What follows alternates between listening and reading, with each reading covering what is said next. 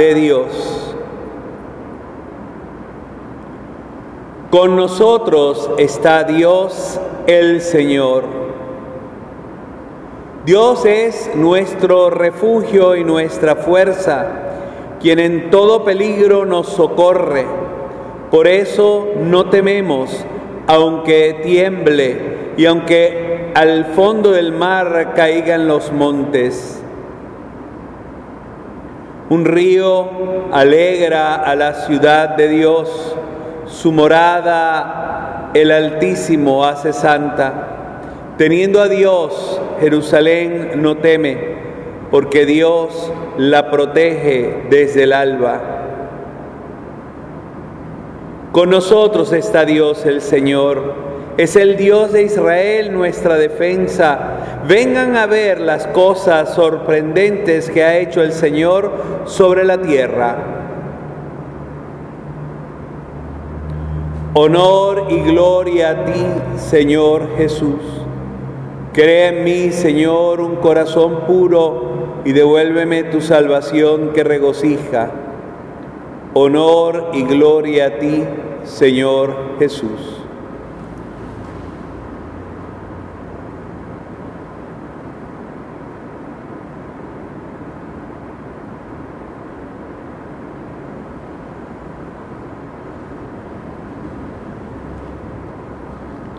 Que el Señor esté con ustedes. Lectura del Santo Evangelio según San Juan.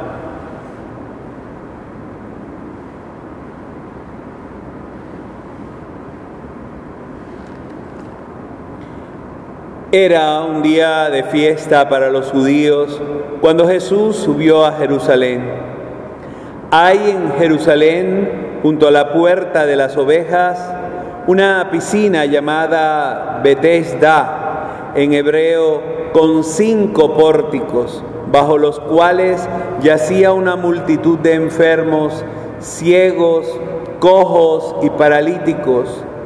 Entre ellos estaba un hombre que llevaba 38 años enfermo.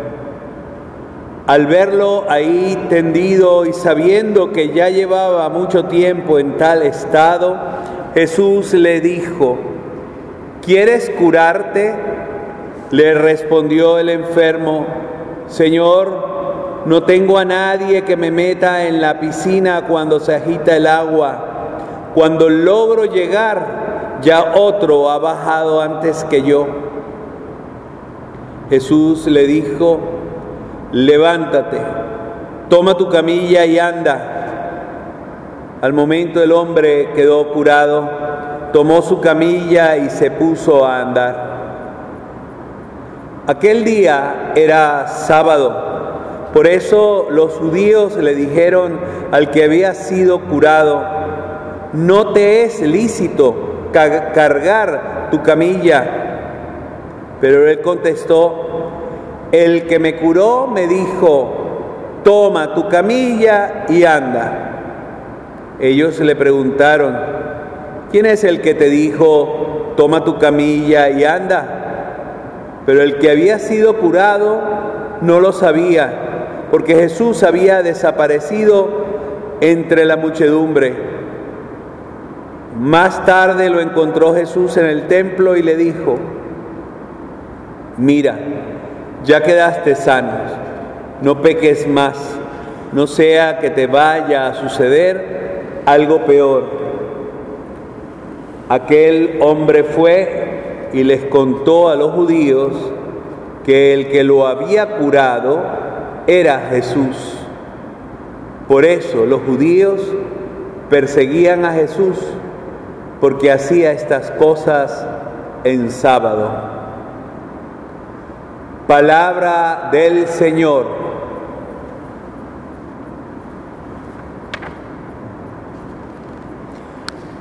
He querido conservar las lecturas de este martes de la cuarta semana, sobre todo porque quiero observar a Jesús, a María, precisamente desde la óptica de la salud de los enfermos.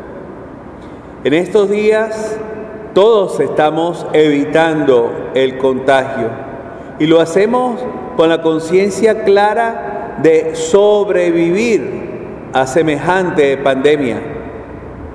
Y sin embargo, ninguno sabe cómo está su propia salud. Solo lo sabremos cuando finalice todo esto y podamos decir, pues salimos incólumes.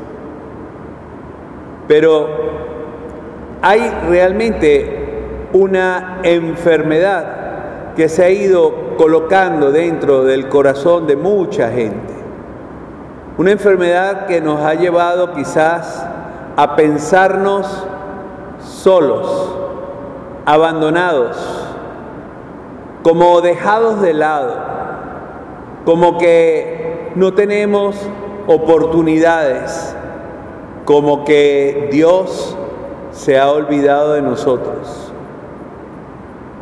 A veces digo, es que nos pone un espejo para que nos demos cuenta de que hemos sido nosotros los que nos hemos querido quedar solos construyendo un mundo al margen de todo lo que Dios pueda significar. Y en ese espejo, no sé por cuál fortuito caso, a quien estamos viendo es a Dios. Ese Dios que Camí decía que no existía porque no actuaba.